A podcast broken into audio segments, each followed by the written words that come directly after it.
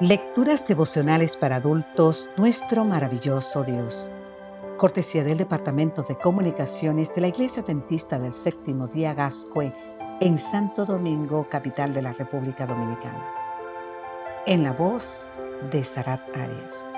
Hoy, 16 de mayo, el siguiente eslabón. Hechos capítulo 26, los versículos 27 y 28 nos dicen, ¿crees? Rey Agripa a los profetas, yo sé que crees. Entonces Agripa dijo a Pablo, por poco me persuades a hacerme cristiano. Por las venas del rey Agripa corría sangre mala.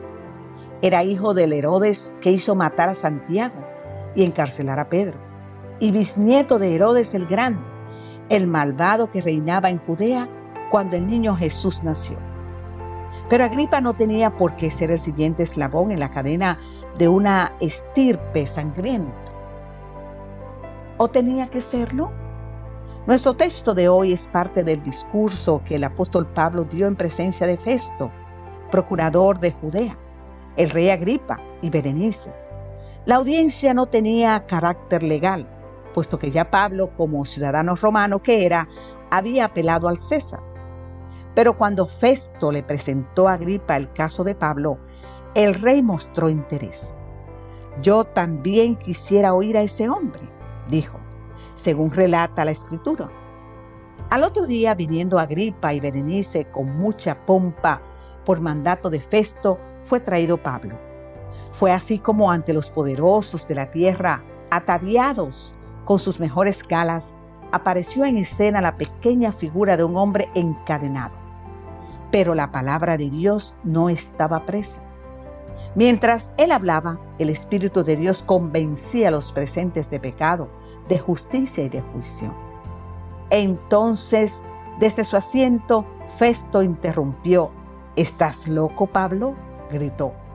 No estoy loco, excelentísimo Festo, respondió Pablo, sino que hablo palabras de verdad y de cordura. El rey delante de quien también habló con toda confianza, sabe estas cosas. Te invito a leer más en el libro de Hechos capítulo 26. Ahora le tocaba a Agripa reaccionar, dirigiéndose a él. Pablo lo emplazó. ¿Crees, rey Agripa, a los profetas? Yo sé que crees.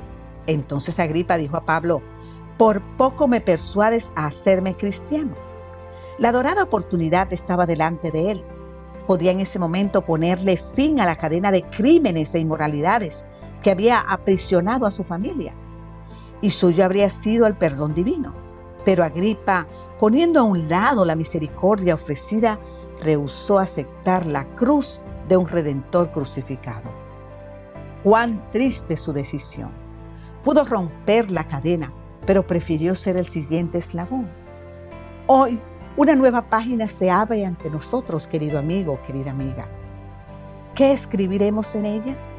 ¿Romperemos la cadena de fracasos o seremos el siguiente eslabón? Hoy es el día. Por el poder del Espíritu Santo comencemos a escribir hoy una historia que glorifique el nombre del Señor Jesucristo. Padre Celestial, con el poder de tu Santo Espíritu, comenzando hoy resuelvo romper la cadena de pecado que me quiere aprisionar. Amén, Señor. Amén.